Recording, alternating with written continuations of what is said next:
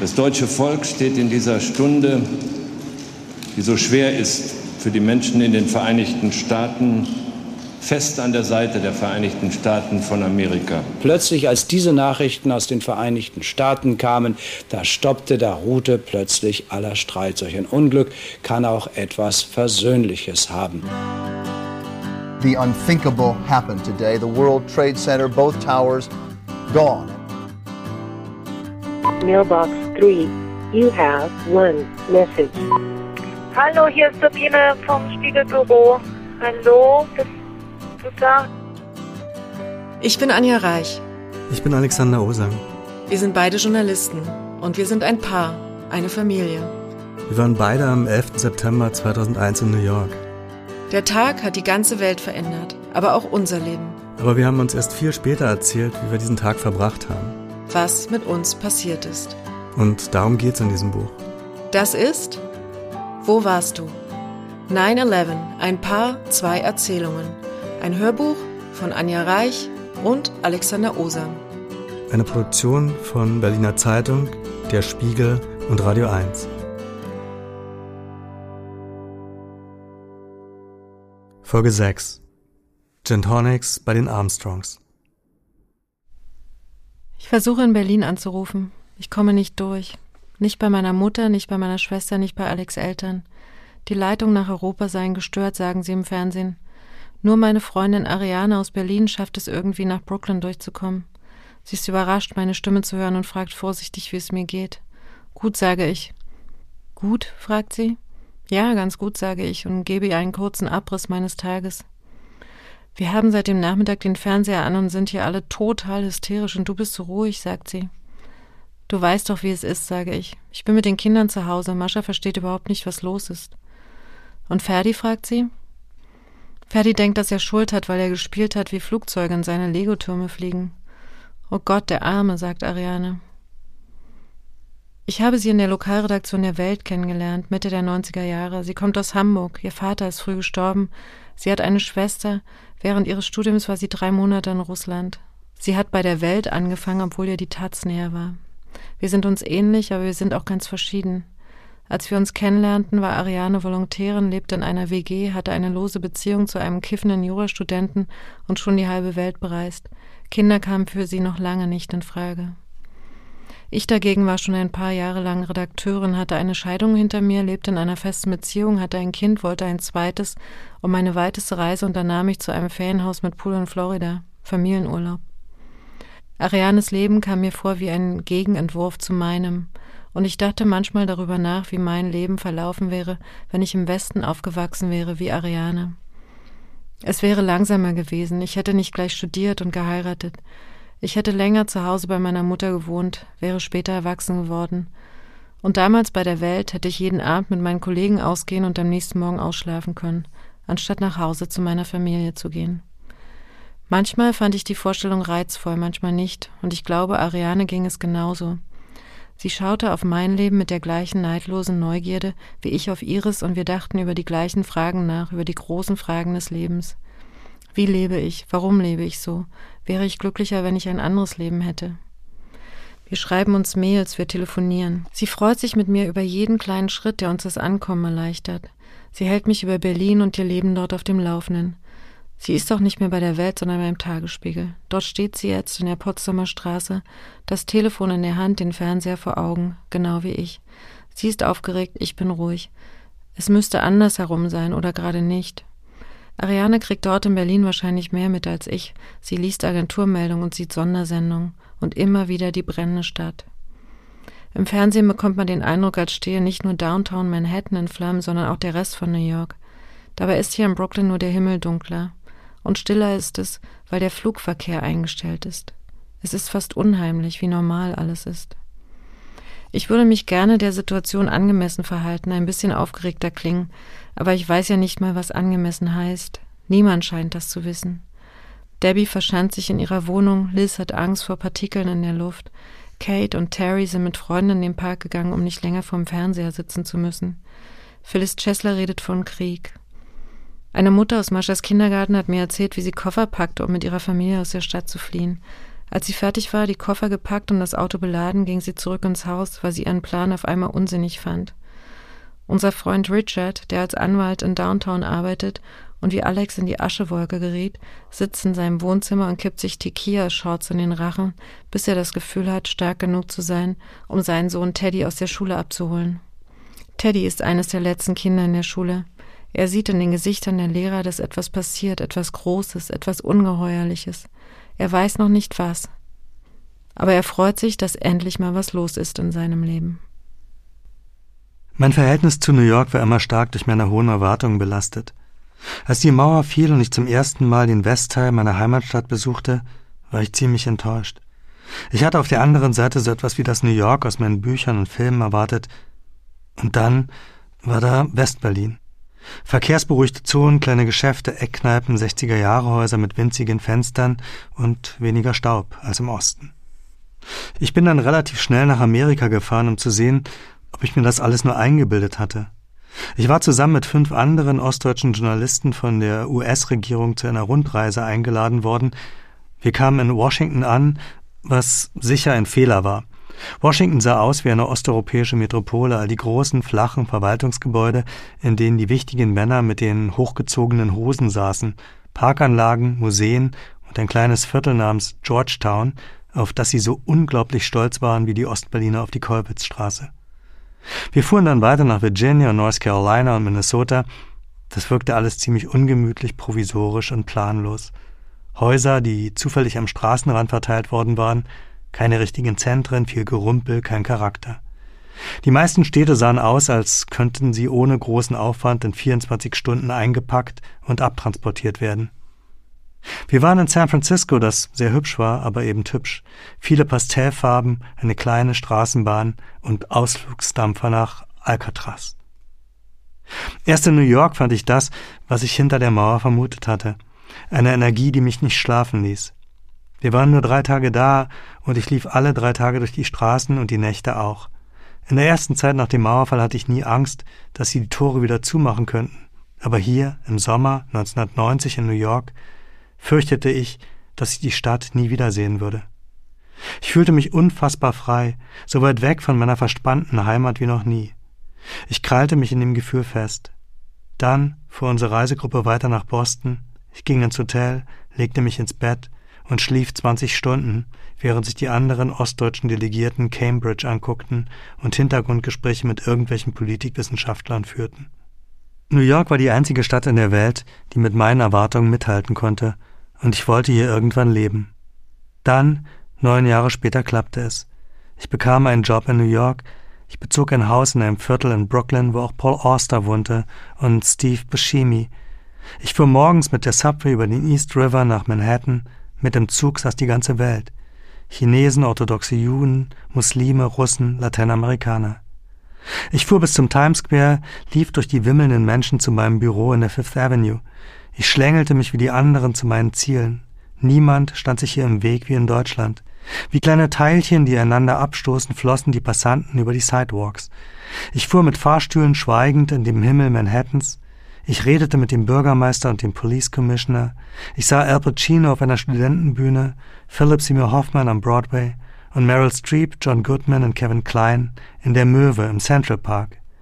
Ich besuchte Yankees und Mets Games, badete im Sommer am Rockaway Beach, reiste im Herbst zum Indian Summer nach New Hampshire und im Winter zum Skilaufen nach Vermont. Ich fuhr ein Auto mit einem New Yorker Nummernschild, ich hatte Visitenkarten mit einer New Yorker Adresse, ich hatte eine New Yorker Telefonnummer, einen New Yorker Kabelanschluss, einen New Yorker Mietvertrag und das Mitgliedskärtchen einer New Yorker Videothek. Aber ich hatte noch nicht das Gefühl, hier wirklich angekommen zu sein, dazuzugehören. Ich habe immer gedacht, eine Stadt wie New York kann man nicht einfach beziehen, man muss sie erobern. Ich glaube, ich habe mir einfach ein bisschen zu viel vorgenommen. Ich laufe die 12th Street bis zur Fifth Avenue und dann nach unten in Richtung Washington Square, um eine Bahn nach Brooklyn zu bekommen. Und ich habe das seltsame Gefühl, zum ersten Mal wirklich in die Stadt hineinzulaufen. Ich habe diesen Tag mit all den Leuten erlebt, die hier geboren wurden und hier aufwuchsen. Ich bin jetzt einer von ihnen. Es ist auch meine Stadt. Ich muss nichts erobern. Es genügt schon hier zu sein. Ich bin müde, aber entspannt. Ich gehe nach Hause. Ich bin ein New Yorker. Die Leute in der Subway sind langsamer und stiller als sonst, aber die rasselnde Stimme an den Stationen ist dieselbe. Stand clear of the closing doors, please. Die Bahn fährt nicht über die Brücke wie sonst, sie fährt durch den Tunnel. Kein Blick zurück auf die rauchende Stadt. Unter dem East River stoppt der Zug. Er ruckelt ein bisschen, bleibt dann stehen. Das passiert jeden Tag in New York. Züge bleiben auf offener Strecke stehen, weil sie auf irgendetwas warten müssen. Meist aufeinander. Es gibt hier keinen Fahrplan wie in Berlin. Sie schicken einfach eine bestimmte Anzahl Züge los und gucken, was passiert, nehme ich an. Alles schaukelt sich von allein zurecht. Man stellt sich auf den Bahnsteig und wartet auf die U-Bahn. Irgendwann kommt eine. Irgendwann fährt der Zug weiter. Kein Grund zur Sorge. Bis jetzt. Die Leute im Waggon schauen auf, sie schauen sich an, und da ist etwas Fragendes in ihren Blicken, das mir neu ist. Geht es weiter? Ist das wirklich nur ein normaler Stop? Seit heute gibt es Antworten, die niemand für möglich gehalten hat. Ich habe keine Angst. Noch nicht. Es ging alles zu schnell. Es ist noch nicht da, noch nicht wirklich in meinem Kopf angekommen. Ich schaue relativ gelassen in die fragenden Augen der Menschen in meinem Waggon und warte darauf, dass es weitergeht.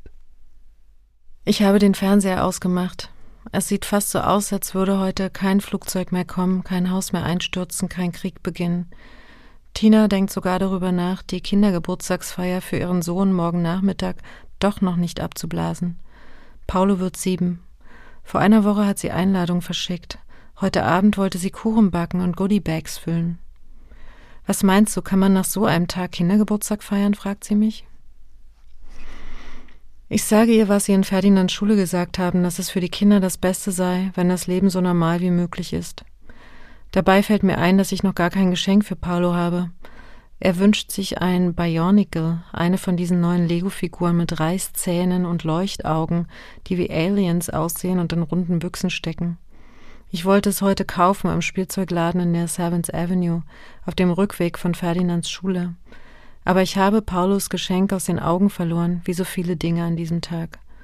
Und ich kann mir nicht vorstellen, dass der Spielzeugladen jetzt noch aufhat, dass Leute losgehen, um Puppenstuben, Plüschbären und Plastikkrieger zu kaufen.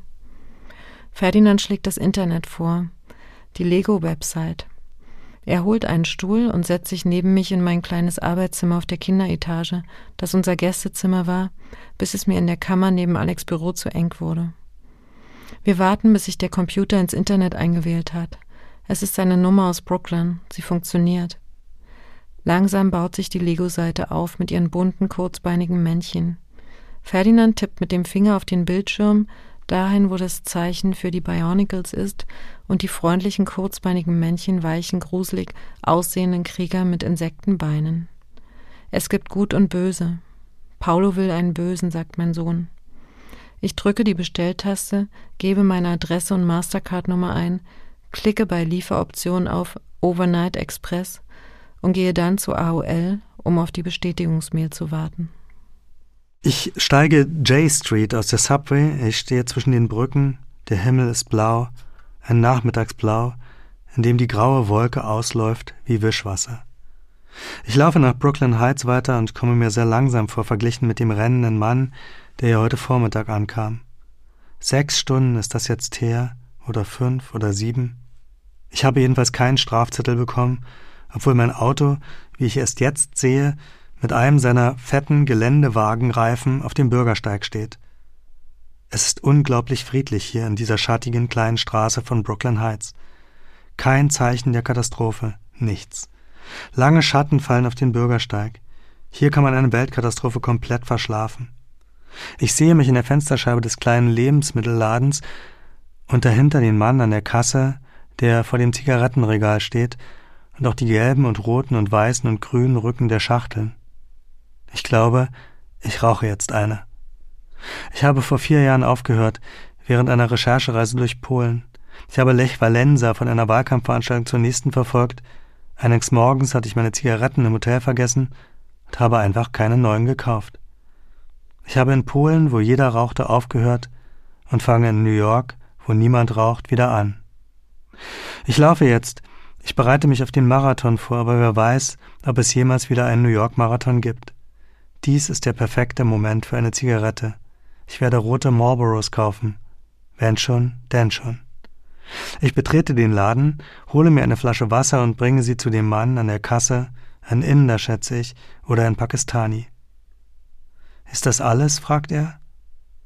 Nein, sage ich und schaue auf das Regal in seinem Rücken. Dann nehme ich schnell einen grünen Apfel aus dem Obstkorb und lege ihn auf den Tresen. Ich glaube, es beginnt doch kein neues Leben. Es geht weiter wie bisher. Und in diesem Leben will ich eigentlich nicht mehr rauchen. Ich will den Marathon laufen. Ich gehe mit meinem Apfel und der Wasserflasche noch einmal zur Brooklyn Heights Promenade, um hinüber auf die Insel zu schauen. Ich will Abschied nehmen von dem Tag, denke ich. Aber wahrscheinlich suche ich nur ein Schlussbild für meine Reportage. Es fällt mir schwer, mich von Dingen zu trennen. Ich weiß nie, wann ich wirklich Schluss machen muss. Nicht in meinen Texten und nicht in meinem Leben.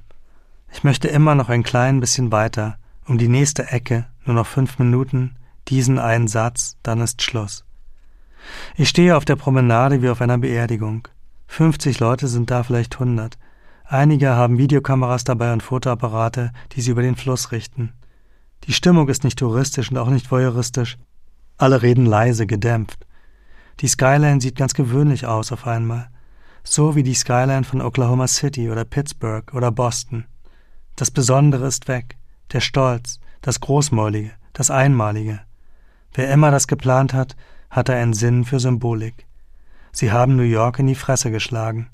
Die Türme fehlen wie zwei Frontzähne, denke ich, und schreibe es auch gleich in meinen Blog. Die Insel raucht wie eine alte, zahnlose Frau, schreibe ich. Ferdinand sagt, Derek solle zu ihm kommen. Es ist keine Frage, es ist eine Aufforderung. Er hat die Nase voll von diesem Tag. Erst muss er mittags den Unterricht verlassen, heute, wo sie ausnahmsweise mal Computerspiele machen können. Dann sage ich ihm, dass die Twin Towers eingestürzt sind, seine Lieblingstürme. Und nun wartet er den ganzen Nachmittag darauf, dass eines der Nachbarkinder sich mal im Backyard sehen lässt. Aber der einzige, der kurz an unserer Schaukel vorbeigeschaut hat, war der kleine Robert von gegenüber, der noch nichts begreift.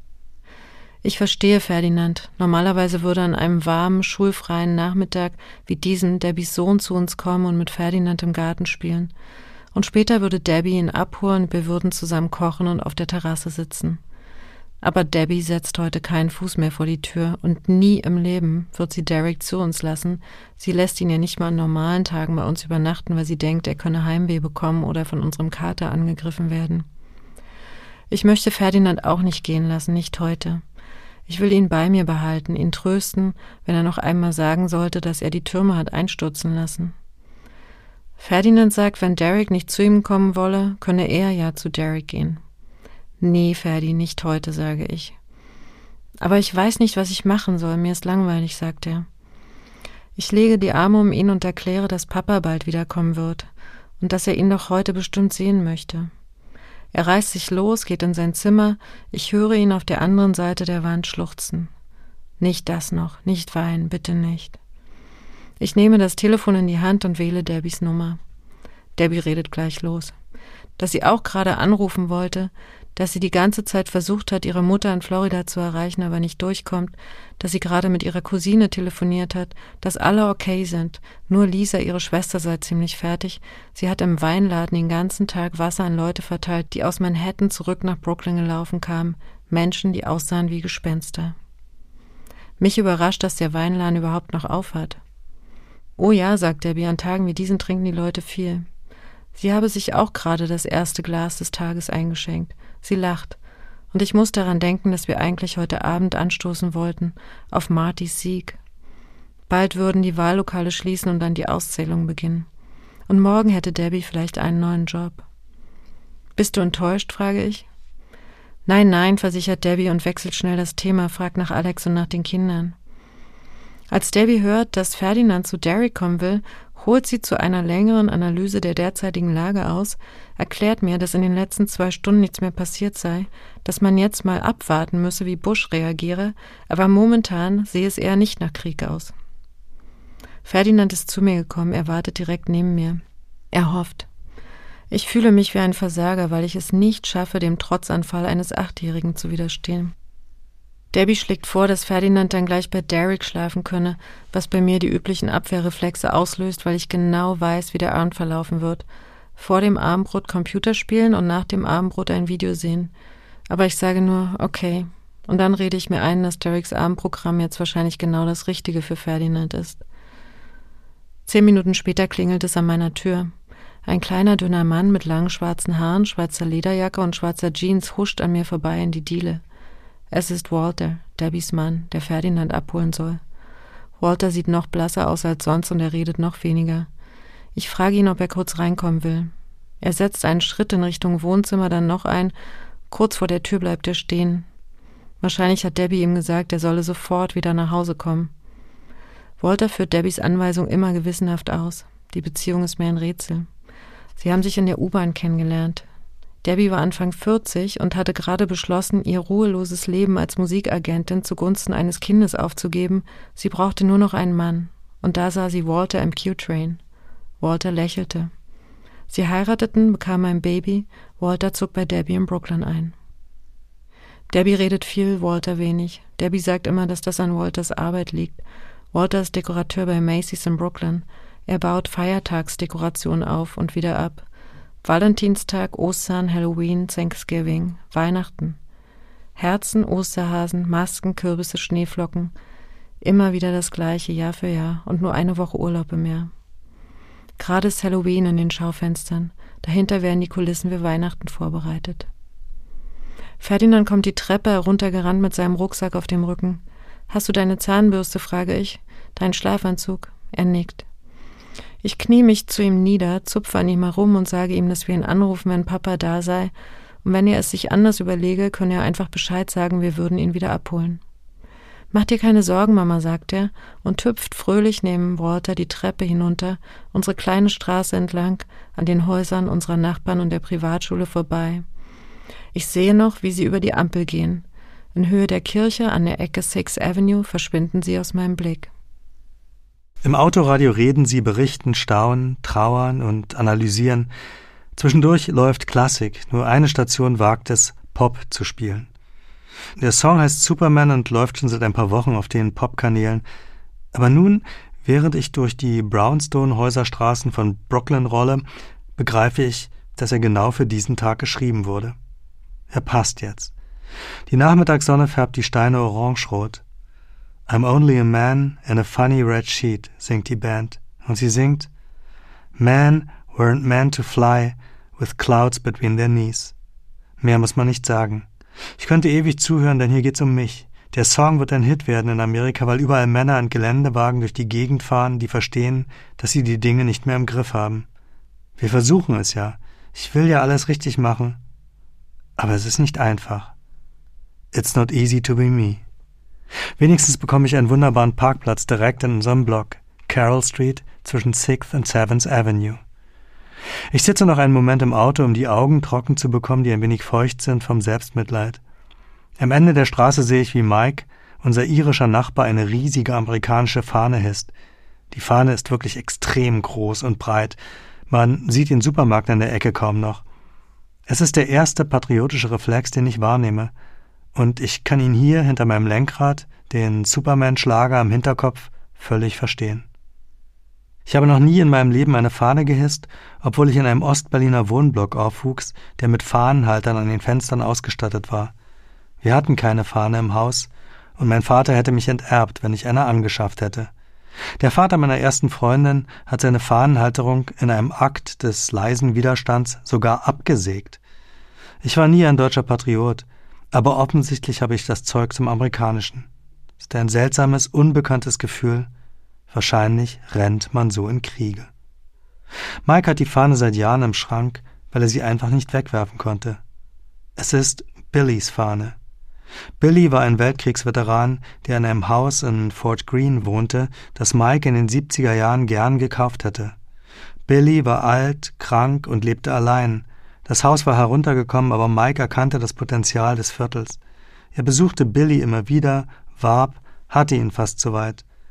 Aber bevor Billy einen Vertrag unterschreiben konnte, starb er. Mike ging zu seiner Beerdigung, weil er hoffte, dort Erben zu treffen, mit denen er weiterverhandeln konnte. Aber da waren nur Soldaten. die Billy einen militärischen Abschied gaben. Mike war der einzige Zivilist. Sie drückten ihm die Fahne in die Hand, die auf Billys Sarg lag. Er hat das Haus nicht bekommen, aber die Fahne. Sie lag fast 30 Jahre in seinem Schrank. Heute ist ihr Tag.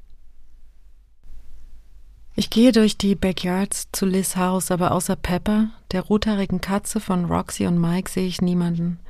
Pepper ist der wildeste unter den Katern in den Backyards. Er läuft einfach in unsere Küche und frisst Willys Futter auf. Er macht ihm das Revier streitig und Mascha hat ja schon mal im Gesicht gekratzt. Ich habe mit Mike darüber gesprochen, aber die New Yorker verhalten sich ihren Haustieren gegenüber genauso loyal wie ihren Kindern. Sie entschuldigen alles. Pepper hockt zwischen unserem und Terrys Garten. Er faucht mich heute mal nicht an, als ich an ihm vorbeigehe, sondern kommt mir hinterher. Vielleicht die Luft, denke ich, oder das Licht. Es scheint früher Nacht zu werden heute. Bei Kate und Terry brennt Licht in der Küche. Auch bei Ken, der seinen Söhnen vor vielen Jahren das Baumhaus gebaut hat, neben unserer Schaukel die größte Attraktion in den Backyards. Ich öffne die Tür zu Liz Garten, ganz ohne Attraktion, abgesehen von seinen Ausmaßen. Es ist der größte im ganzen Hof, vermutlich der größte im ganzen Viertel. Neben dem schmalen Schlauch, der zu jedem Haus gehört, geht es rechts noch weiter, zu einem Teil, der eigentlich Liz Nachbarn gehören müsste, einer schwarzen, kinderreichen Familie. Die Geschichte hat Liz mir nur zögernd erzählt, weil sie ihr unangenehm ist. In den 70ern war der Garten öffentliches Land und gehörte der Stadt. Liz Vater fand das durch einen Zufall heraus, kaufte es für 500 95 Dollar, baute einen Zaun darum und verstritt sich auf alle Zeit mit der Familie, die die Fläche hinter ihrem Haus nun nicht mehr nutzen konnte. Ich kenne Liz Vater nur von Fotos. Er starb vor fünf Jahren auf dem Weg zum Sommerhaus der Familie in Kanada. Er wollte unbedingt noch einmal nach Stony Lake, an den Ort, wo sich sein irischer Großvater vor 150 Jahren niedergelassen hatte, aber er schaffte es nicht mehr. Über den Niagarafällen hörte er auf zu atmen. Liz Mutter deckte ihn zu und tat bis zur Landung so, als würde er schlafen. Bei Liz brennt Licht in der Küche. Ich sehe ihren Mann John durch die Scheibe am Tisch sitzen und Liz Mutter hinter dem Küchentresen arbeiten. Dazwischen rennen Elise und Mascha hin und her. Ich bin froh, dass ich jetzt dort hineingehen kann, in diese gemütliche Küche zu einer Familie. Als ich Studentin in Leipzig war, bin ich an dunklen Sonntagabenden auf meinem Weg zurück ins Wohnheim oft an solchen Familienfenstern vorbeigelaufen und habe mir gewünscht, dort drin mit am Tisch zu sitzen. Ich klopfe an Liz Terrassentür und sehe, wie John von seinem Stuhl aufsteht, Liz mir entgegenkommt und Liz Mutter über ihre Brille aus der Küche in meine Richtung schaut. Ich bin eingeladen, ich bin willkommen. Wir werden zusammen trinken, essen, über den Tag reden und später wird Alex dazukommen. Ich habe ihm eine Nachricht auf dem Küchentisch hinterlassen. Unser Haus ist leer, auf dem Küchentisch liegt ein Zettel, sind bei Liz, love you. Ich laufe einmal durchs Haus, besuche die Zimmer meiner Kinder im zweiten Stock, rieche an ihren Betten, berühre ihre Spielsachen, dann gehe ich nach oben in mein Arbeitszimmer und setze mich an den Schreibtisch. Ich klappe meinen Laptop auf, wähle mich ins Internet und schaue mir die Mails an, die heute gekommen sind.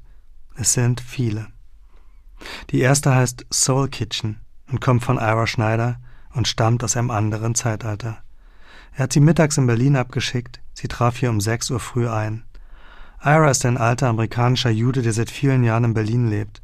Er ist Videokünstler und Fotograf, aber weil er davon nicht leben kann und weil die Aktien, mit denen er seinen Lebensabend versichern wollte, nichts taugen, kocht er auch noch auf Veranstaltungen. Er ist ein guter Koch. Wir haben uns in Berlin kennengelernt, aber er war auch schon hier. Zu den hohen jüdischen Feiertagen besucht er seinen Bruder auf Long Island und bleibt auch immer ein paar Tage in New York. Iras Mail überwindet die Zeit mühelos. I have a vernissage at Soul Kitchen, Linienstraße 136, Donnerstag, 13.09., 21 Uhr. The show is called Rock and Roll. Ira. Es ist die letzte unschuldige Mail für lange Zeit, aber sie gibt den Takt vor für den Tag. Wir rücken enger zusammen. Die Welt wird klein heute. Um elf, als ich in der Wolke stand, traf die erste Katastrophenmail ein. Sie heißt Arma Osang und stammt von Ulrike Posche. Sie ist eine Sternreporterin, die ich vor fünf Tagen in Saarbrücken getroffen habe, wo Oskar Lafontaine ein Buch von Gregor Gysi vorstellte. Pass auf dich auf, Osang, schreibt Ulrike Posche. Zu spät. Alles zu spät. Herr Dahlmann, mein Sparkassenberater, macht sich Sorgen um mich. Dagmar, die kühle Chefsekretärin der Berliner Zeitung, fragt, ob sie etwas für mich oder meine Familie tun kann. Studienfreunde aus Erfurt, Potsdam, Berlin und Magdeburg wollen wissen, wie es mir geht. Leute aus dem deutschen Filmgeschäft, die ich gar nicht richtig kenne, schreiben mir, wie besorgt sie sind. Roland, der am deutschen Theater arbeitet, schreibt Gott segne euch. Frank, mit dem ich vor zwölf Jahren Nordkorea besucht habe, um über die Weltfestspiele der sozialistischen Jugend und Studenten zu berichten, schickt eine Umarmung. Matthias, mit dem ich vor einem Jahr bei den Olympischen Spielen in Sydney war, schreibt, dass ich auf mich aufpassen soll.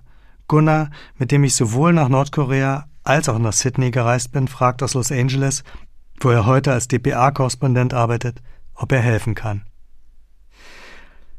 Es ist ein unerhört warmer, freundschaftlicher Ton in all den Mails, die manchmal von Leuten kommen, die ich seit Jahren nicht gesehen habe, und oft von Leuten, die sich normalerweise hinter derselben Ironie verstecken wie ich. Ohl, der Berliner Cartoonist, der die besten Kotzbilder in ganz Deutschland zeichnet, bittet mich um ein Lebenszeichen.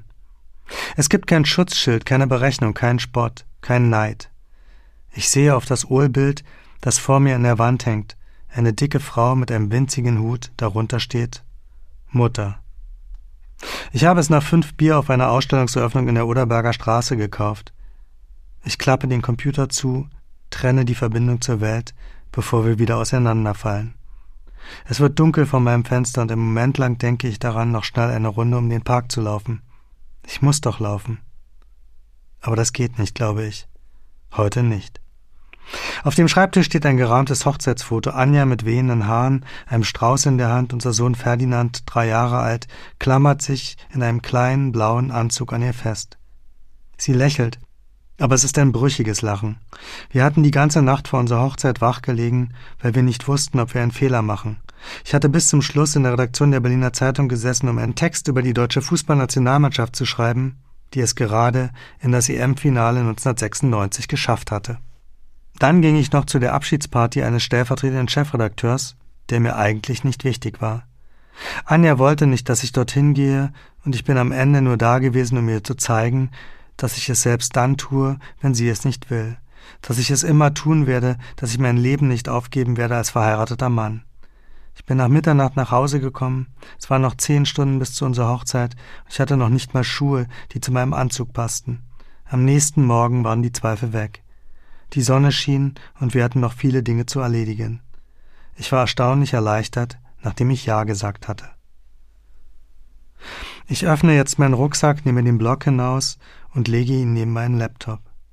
Es war Anjas Block, aber er ist mein Block geworden, denke ich, oder wenigstens unser Block.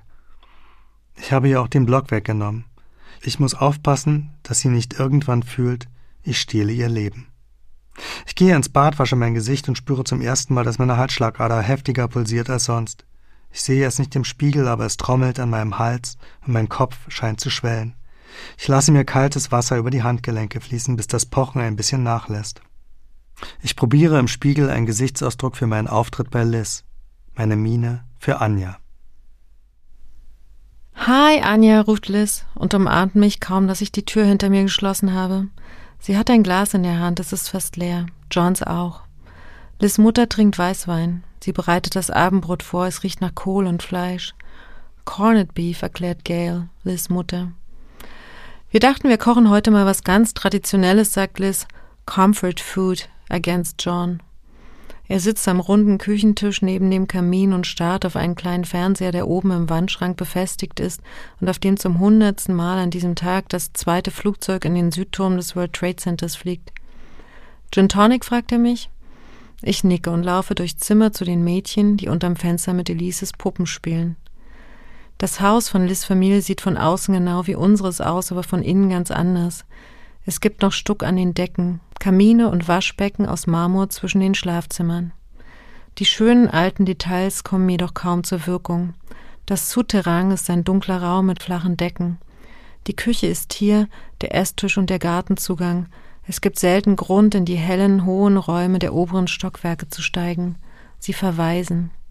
Dabei ist die erste Etage traumhaft schön. Ein riesiger Raum mit honigfarbenem Parkett, einem gewaltigen Kamin und viereinhalb Meter hohen Decken, den keiner mehr nutzt, seit Gils Mann, Liz Vater, gestorben ist.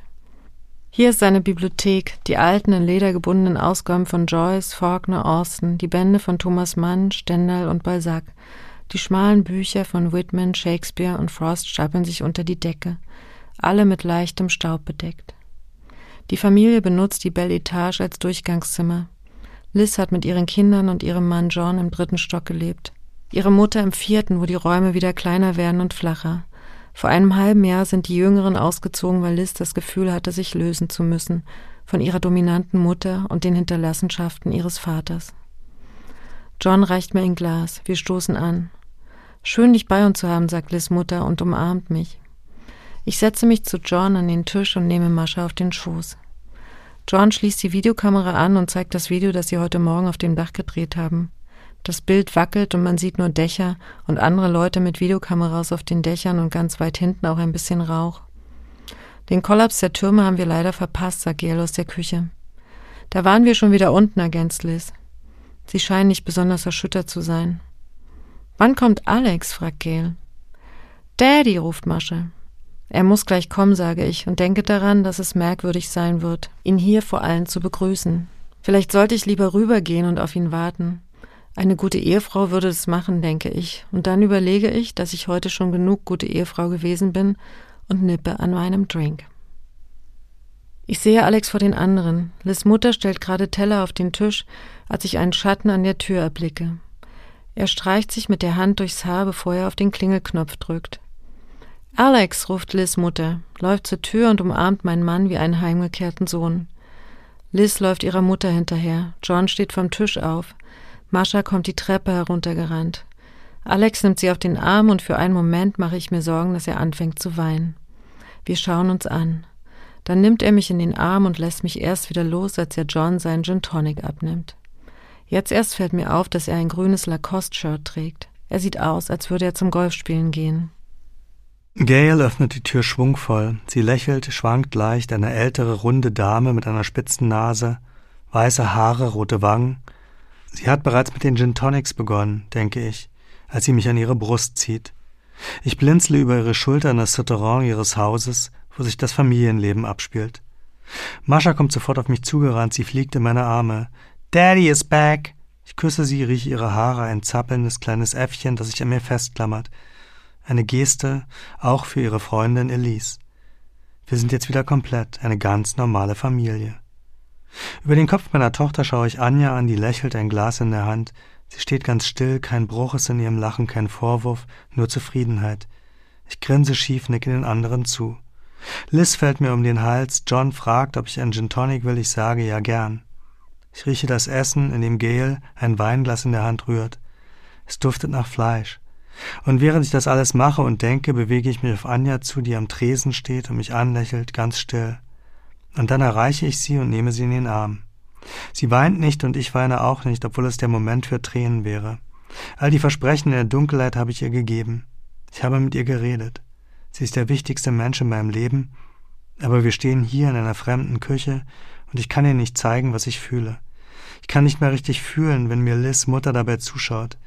Wie ein verzaubertes Tanzpaar stehen wir da Mascha redet mit Elise, Liz mit ihrer Mutter, der Fernseher an der Decke brabbelt und von draußen rumpelt die gewaltige Klimaanlage, die Gels Nachbar Ken an seiner Küche installiert hat.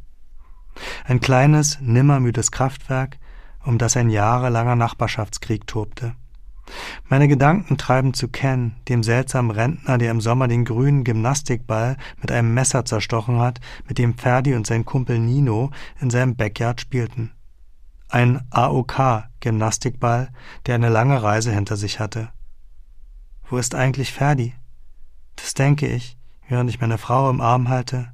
John wartet mit meinem Glas neben uns wie ein Kellner. Na, sage ich. Na, sagt meine Frau. Dann nehme ich John das Glas ab. Wir stoßen alle an. Gel erwähnt den Weltfrieden, während auf dem kleinen Fernseher an der Zimmerdecke Menschen vor Aschewolken wegrennen, immer wieder von vorn. Ich nehme einen großen Schluck und schaue den Flüchtenden mit Distanz zu. Sie sind nun Menschen im Fernsehen. Wieder und wieder laufen die Ereignisse des Tages auf dem Bildschirm ab. Die Flugzeuge, die Türme des Pentagons, Pennsylvania, die Taliban, immer wieder die Türme. Es tut gut zu lachen, es tut gut zu essen und zu trinken und mit Menschen zusammen zu sein, denen man nichts erklären muss. Ich habe mich oft gefragt, ob New York schon mein Zuhause ist oder nicht, und ich glaube, an diesem Abend habe ich das erste Mal wirklich das Gefühl, dass ich hier nicht mehr fremd bin, kein Gast mehr. New York ist nicht mehr die starke, glitzernde Stadt, die ich in Berlin vor Augen hatte, die man erobern muss, um dazuzugehören. Es ist eine Stadt, die brennt, die schwach ist und verletzlich. Es ist die Stadt, in der wir wohnen, in der ich unseren Sohn heute von der Schule abgeholt habe und in der er morgen Kindergeburtstag feiern wird. Alex erzählt von seinem Tag. Irgendwann mittendrin stürzt auch noch das World Trade Center 7 ein. Das bekomme ich gar nicht richtig mit. Oh my God, ruft Liz. John lacht, als der Reporter fragt, wie das passieren konnte. Alle haben Angst, dass noch ein Terroranschlag folgt, noch ein Flugzeug in ein Haus fliegt, noch mehr Menschen sterben und dann taumelt so ein kleiner Turm hinterher, um den sich niemand ernsthaft gesorgt hat. Ich trinke mein Glas aus und John mixt sofort einen neuen Drink. Dann erzähle ich meine Geschichte. Zum ersten Mal erzähle ich sie auf Englisch. Ich beschreibe, wie ich mich an den Polizisten vorbei auf die Brücke drängte, wie der erste Turm fiel als ich zwischen den Pfeilern der Brooklyn Bridge stand, vom weihnachtlich anmutenden Downtown erzähle ich, vom Feuerwehrmann, der mich wegschickte und vom Keller in der Beekman Street. Es ist ein Reisebericht für die Zuhausegebliebenen. Erstmals spüre ich die Ruhe, die einzieht, wenn ich die schwarze Wolke über mir zusammenschlagen lasse, aber auch wie ungehörig es ist zu sagen, in diesem Moment dachte ich, ich sterbe. Die Geschichte lässt sich gut erzählen, sie fängt langsam an, wird immer schneller, sie ist klein und groß zugleich und hat ein Happy End. Aber als ich fertig bin, fühle ich mich leer, wie ein umgekippter Eimer. Ich hatte noch diese eine Geschichte und die ist jetzt raus, das war's. Ich habe alles gesagt. Ich trinke das zweite Glas aus, wir essen das Fleisch und zwischendurch fällt auf dem Fernseher in der Zimmerdecke noch ein Gebäude um. Es ist ein breites, mächtiges Haus und es sinkt zu Boden wie ein müdes Pferd. Die Stimmen der Reporter werden wieder lauter, am Bildschirmboden steht live. Offenbar fällt das Haus gerade vor unseren Augen zusammen. So spät noch. Die anderen im Raum seufzen und stöhnen, aber ich kann nicht mehr. Ich kann mich nicht mehr wundern. Ich habe mich schon so viel gewundert heute, und ich verstehe es auch nicht. Ich begreife nicht, warum jetzt, wo alles vorbei ist, immer noch ein Haus umfällt, so ein großes Haus, und eigentlich begreife ich sowieso gar nichts. Ich bin wie eine Motte zum Licht geflogen und dann ging das Licht aus und das ist der einzige Grund, aus dem ich noch am Leben bin. Und deswegen bin ich jetzt still. Ich trinke und höre der Aufgeregtheit der anderen zu, den weltpolitischen Erwägungen der aufrechten Linken Liz und John, die die Bilder aus dem Fernsehen bereits einordnen, wegstecken, sortieren. Das wird jetzt alles zu einem summenden Hintergrundteppich, vor dem ich die Leere in meinem Kopf genieße. Ich fühle mich wie auf der Hollywood-Schaukel bei meinen Eltern. Mein Vater steht am Grill, meine Mutter erzählt mir irgendeine Geschichte von den Gartennachbarn, ich habe ein Bier in der Hand und im Hintergrund läuft ein Rasenmäher. Ich steige auf Wein um. Das ist die einzige Entscheidung, die ich im Moment treffen kann. Wir verabschieden uns von Liz Familie, als hätten wir nicht zwei Stunden, sondern zwei Wochen miteinander verbracht. Alle bringen uns zur Tür, alle umarmen uns, wünschen uns alles Gute. Bevor die Tür zuschlägt, ruft Liz mir zu, ich könne ja morgen Vormittag mit Mascha bei ihr vorbeikommen. Der Kindergarten werde ja nun sicher doch nicht aufmachen. Dann stehen Alex und ich auf der Straße. Alex hat Mascha auf dem Arm, ich halte mich an ihm fest. Langsam gehen wir zu unserem Haus zurück. Ich genieße die Stille. Es wurde so viel geredet in der letzten Stunde. Alex hat seine Geschichte erzählt, ich habe neben Liz und John und Liz Mutter gestanden und zugehört und Fragen gestellt. Ich konnte nicht weinen, ihm nicht sagen, was ich für Angst um ihn hatte, wie wütend ich war, wie ich unseren Beruf verflucht habe. Er war wieder da, aber er war immer noch weit weg, stand unter dem kleinen Fernseher wie der Gast einer Talkshow, ein Augenzeuge, der von seinen Erlebnissen berichtet, noch unter Schock, bei sich. Alex sagt, er habe im Keller beschlossen, den Beruf aufzugeben, nichts mehr zu schreiben, nicht mehr wegzulaufen von uns. Aber wie er das sagt, im Keller, klingt es bereits wie ein Vorsatz aus der Vergangenheit.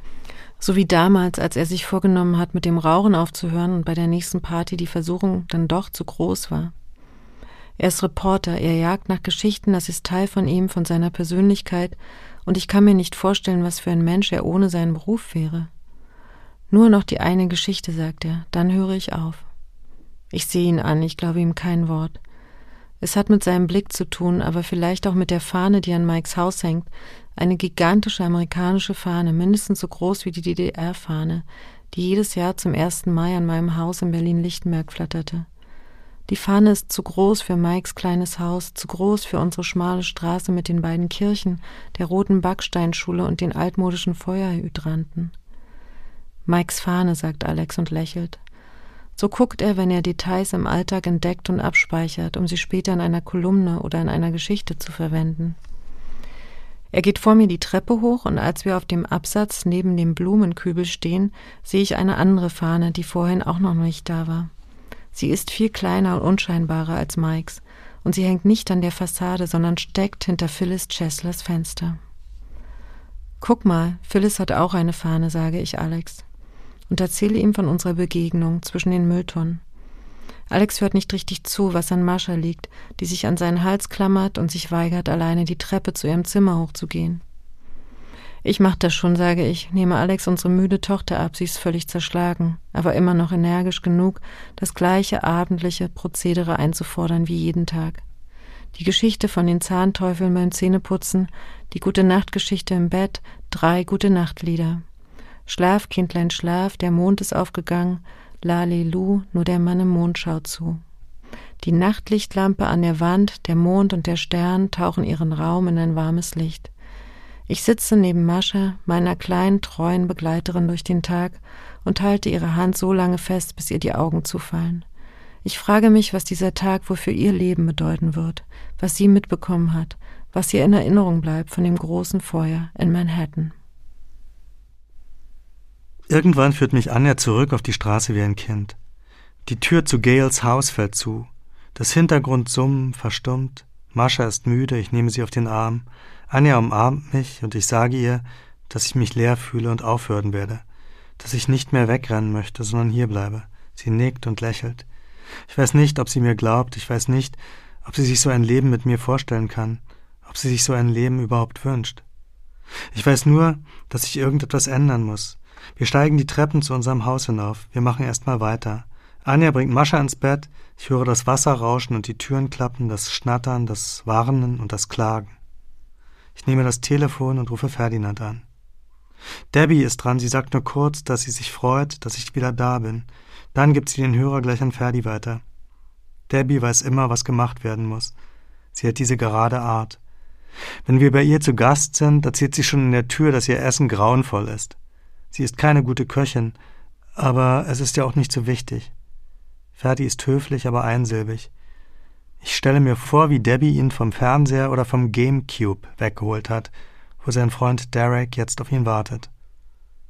Oh, Dad, hi. Gut, dass du zurück bist. Wie geht's? sagt mein Sohn. Die Höflichkeit hat er hier gelernt, glaube ich. Er grüßt die Nachbarn, fragt, wie es ihnen geht, fragt, ob er zu laut ist, ob er helfen kann. Die Deutschen finden diese Freundlichkeit im amerikanischen Alltag ja oft oberflächlich. Ich finde sie sehr angenehm. Ich mag es, wenn mich die Kassiererin im Supermarkt Darling nennt. Es hält meinen Tag auf. Ich mag es, einen höflichen Sohn zu haben, der die Nachbarn grüßt. In diesem Moment aber verstehe ich, wie die Höflichkeit mich von ihm trennt. Er tarnt damit seine Ungeduld und vielleicht auch seine Gefühle. Er will weiterspielen und auf keinen Fall will er vor seinem Freund Derek mit mir über die Türme reden, die wirklichen Türme und die Türme auf seinen Zeichnungen. Wenn er Angst hat, möchte er sie bestimmt nicht jetzt loswerden. Er ist erst acht Jahre alt und kommt mir oft schon so groß vor. Es geht gut, sage ich. Ich erzähle ihm von unserem Besuch bei Liz und von dem Busch, den Laura gepflanzt hat. Das freut ihn. Wir sehen uns morgen, sage ich. Ja. Bye, Dad. Ich halte das Telefon in der Hand. Oben singt Anja Mascha das erste Schlaflied. Ich schaue auf das Telefon, es zerrt wieder. Kein Vergleich zu heute Morgen, aber etwas zerrter noch. Ein leichtes Reporterzerren, womöglich ein Phantomschmerz. Aber ich glaube, es ist eher das Zeichen, dass die Dinge bleiben, wie sie sind. In diesem Moment spüre ich, dass ich irgendwann weiterrennen werde, aber es ist zu früh, das einzusehen. Ich wollte so oft still sein heute, und ich habe immer weitergeredet. Noch einen Satz und noch einen letzten. Okay, das mache ich noch zu Ende. Ich nehme mir den Block und rufe die Menschen an, mit denen ich heute Mittag im Keller saß, um herauszufinden, wie es ihnen geht, weil ich nicht weiß, ob ich morgen noch die Kraft habe und weil ich nicht weiß, ob sie morgen noch mit mir reden werden. Noch hält uns der Tag zusammen. Sammy Fontaneks Nummer auf dem Polizeirevier ist besetzt. David Liebmann geht nicht ans Telefon. Aber Steve Weiss, der junge Mann mit dem asiatischen Gesichtszügen, ist da und aufgedreht wie vorhin. Er ist den ganzen Tag durch die Stadt gerannt, sagt er, und schläft heute Nacht bei einem Freund in der Upper West Side. Er kann nicht nach Hause nach Staten Island zu seinem Vater. Er wird doch hier gebraucht. Er wolle helfen, sagt er. Im Hintergrund hört man Stimmen, Gepolter, Energie. Ich kann da nicht mehr mit. Ich fühle mich schwach und alt. Stephen Garren, der Anwalt und Kafka-Liebhaber, war ein paar Stunden im Krankenhaus. Sie haben ihn durchgecheckt, ihm Sauerstoff gegeben. Er ist jetzt wieder zu Hause und soweit in Ordnung. Vier Stunden hat er für seinen Heimweg gebraucht. Er ist ganz langsam gelaufen. Das Krankenhaus war beinahe leer, sagte er. Die Krankenschwestern waren sehr nett. Er klingt ruhig, besonnen. Amy Lindsay meldet sich nicht. Eileen McGuire sitzt mit ihrem Mann im Wohnzimmer. Sie war um drei Uhr zu Hause und ist dann mit ihrem Mann in die Kirche gegangen. Den restlichen Nachmittag und den ganzen Abend saßen sie am Telefon und haben versucht, Kollegen von Marsh und McLennan zu erreichen. 1700 Menschen arbeiten in ihrer Firma. Bis jetzt wissen sie, dass 60 überlebt haben, sagt Eileen. Ich schreibe mir die Zahlen in den Blog. 1700 und 60 steht da. Es sind die letzten Aufzeichnungen des Tages. Zwei Zahlen. Die Teile des Hampelgeigers, den wir zusammenbasteln wollten, liegen immer noch auf dem Küchentisch verteilt. Die Glocke ist auf die Erde gefallen. Unser Kater schiebt sie mit seinen Tatzen vor sich her, als wäre sie eine Maus. Ich sammle den Rumpf und die Beine und die Arme, die Haken und die Glocke ein und packe sie zurück in die Tüte und gieße mir ein Glas Rotwein ein. Alex hat bereits eins in der Hand. Er sitzt vor dem Fernseher, da wo ich einen großen Teil des Tages verbracht habe und telefoniert. Erst denke ich, er redet mit Ferdinand, aber an seiner Haltung, der Art, wie er in den Hörer hineinlauscht, gierig mehr zu erfahren, merke ich, dass er mit einem der Menschen redet, mit denen er im Keller saß. Wahnsinn. Das hätte ich nicht gedacht. Ich meine, ich wusste ja, dass Alex nicht aufhört zu arbeiten, aber dass er gleich in den ersten Minuten nach seiner Rückkehr schon wieder recherchiert, das hätte ich wirklich nicht gedacht. Er ist mir ein bisschen fremd in diesem Augenblick. Gleichzeitig stachelt er meinen Ehrgeiz an, auch etwas zu machen, auch über diesen Tag zu schreiben. Nur was? Als ich zu ihm ins Wohnzimmer gehe, verabschiedet er sich und ich rufe nochmal Ferdinand bei Debbie an. Ferdinand klingt wie immer, das beruhigt mich. Er hat mit Derek James Bond gesehen, jetzt gehen sie schlafen, morgen werde ich ihn von Debbie abholen. Die Schule fällt aus, hat Rudolf Giuliani, der Bürgermeister von New York, im Fernsehen gesagt. Ich frage Alex, ob wir nochmal aufs Dach gehen wollen. Ich habe Lust, etwas zu tun. Ich war den ganzen Tag mit den Kindern zu Hause und habe auf Alex gewartet. Ich bin hellwach. Alex rutscht zur Seite, damit ich mich zu ihm setze. Du willst aufs Dach? fragt er müde. Jetzt? Er legt seinen Arm um mich, das ist seine Antwort. Er ist den ganzen Tag rumgerannt und will Fernsehen und runterkommen. Ich habe den ganzen Tag ferngesehen und will mich bewegen. Es ist, wie es immer ist. Wir sind zusammen und wir sind allein. Ich lege meinen Kopf auf seine Schulter. Schreibst du morgen? frage ich. Ich weiß nicht, sagt Alex. Ich weiß nicht heißt ja, und es heißt, dass ich morgen früh wieder dran bin. Ich gehe in die Küche, gieße mir ein Glas Rotwein ein und mache den Fernseher an. Das Flugzeug, die Türme, die Wolke, die rennenden Menschen, die Bärte, die Experten, die Landkarten, eine Endlosschleife. Ich schaue auf den Bildschirm wie in ein Aquarium, er beruhigt mich. Nach einer Weile setzt sich Anja dazu. Sie würde gern noch mal aufs Dach gehen, sagt sie, aber ich kann nicht mehr. Ich war heute schon auf dem Dach. Sie fragt mich, mit wem ich telefoniert habe, und ich sage es ihr. Schreibst du morgen? fragt sie.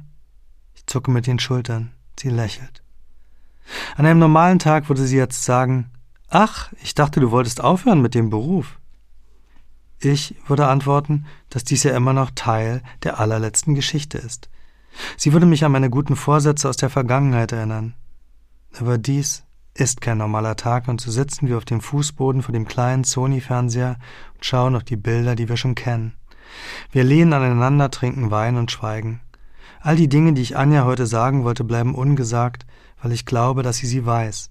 Vielleicht geht es den schweigenden Ehepaaren in den Restaurants, die wir normalerweise so bedauern, ganz genauso. Vielleicht spüren sie die Gespräche, die sie führen könnten. Vielleicht müssen sie mir gar nicht leid tun. Irgendwann gibt Anja mir einen Kuss, löst sich von meiner Schulter, bringt ihr Glas in die Küche und geht zur Treppe. Ich stehe morgen mit Mascha auf, sagt sie. Ich komm gleich, sage ich. Ja, sagt sie. Die Treppen knarren, die Badtür quietscht, die Wasserleitungen ächzen. Dann ist Stille.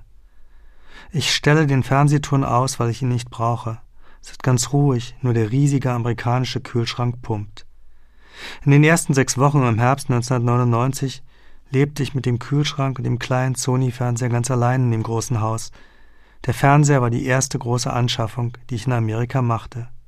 Ich habe ihn bei PC Richards auf der Atlantic Avenue gekauft, hierher geschleppt und angeschlossen. Er hat sofort funktioniert, und ein paar Abende lang habe ich nichts vermisst. Der Fernseher und der Kühlschrank, meine beiden Kumpels, schienen alles zu sein, was ich brauchte. Ich bin so gern allein. Aber jetzt wäre es furchtbar. Als ich im Bett liege, ist Alex immer noch unten vom Fernseher. Ich nehme das Buch in die Hand, das auf dem Tisch neben mir liegt. Kafkas Amerika. Eine alte Ausgabe von 1967, dem Jahr, in dem ich geboren wurde. Alex Mutter hat es uns geschenkt, als sie aus der großen Wohnung in Prenzlauer Berg in eine kleine Wohnung in Berlin-Steglitz umgezogen ist, und ich habe es nicht im Container einlagern lassen, sondern mitgenommen nach New York, weil es gut hierher passte. Es ist die Geschichte von Karl Rossmann, einem jungen Deutschen, der mit dem Schiff nach Amerika kommt, sich hier durchschlägt und versucht, Geld zu verdienen, Menschen kennenzulernen, dazuzugehören. Kafka hat die Geschichte vor fast hundert Jahren geschrieben, ohne jemals in Amerika gewesen zu sein, und er hat sie nicht zu Ende geschrieben. Man erfährt nicht, ob er je angekommen ist, der junge Deutsche, ob er eine neue Heimat gefunden hat.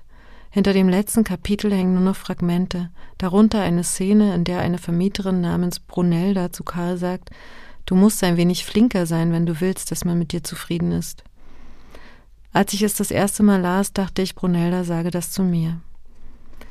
Die Buchstaben verschwimmen vor meinen Augen. Mir ist heiß. Ich habe das Fenster zugelassen und die Klimaanlage nicht angeschaltet, wegen der Luft. Auch die Klimaanlagen unserer Nachbarn scheinen ausgeschaltet zu sein. Es ist still, denke ich. Zu still für New York. Ich weiß noch, wie ich Stunden nach unserer Ankunft aus Berlin in diesem Haus lag und in die Nacht lauschte, als könnten mir die Geräusche dort draußen etwas mitteilen über die Stadt, die ich nicht kannte, und über mein Leben hier, von dem ich keine Vorstellung hatte. Es war kein Brodeln, kein Stampfen, wie ich es mir vorgestellt hatte. Die Stadt rauschte, aber auch einzelne Geräusche waren ganz klar zu erkennen. Eine Sirene, eine Frauenstimme, das Bellen eines Hundes. Die Geräusche fehlen mir, selbst Mikes und Roxys nervendes Windspiel vermisse ich in diesem Moment. Ich lege das Buch zur Seite, schalte meine Nachttischlampe aus, schließe die Augen und warte auf Alex. Der Kater kommt, er will noch mal raus. Ich lasse ihn, er hüpft die Treppen nach unten in den Garten. Ich stehe auf der Terrasse und warte, dass er zurückkommt. Es ist immer noch warm, die Sterne über New York leuchten matt. Es ist so still ohne die Flugzeuge. Die Grillen zirpen wie auf dem Land.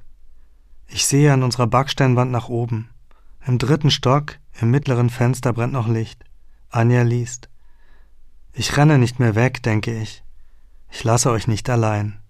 Ich bleibe hier, bei dir. Dann geht das Licht aus. Das war Wo warst du? 9-11, ein Paar, zwei Erzählungen. Ein Hörbuch von Anja Reich und Alexander Osang. Eine Produktion von Berliner Zeitung, Der Spiegel und Radio 1. Gelesen von Anja Reich und Alexander Osang. Redaktion Wiebke Hollersen und Jenny Roth. Ton Sebastian Reuter. Musik Dirk Homuth.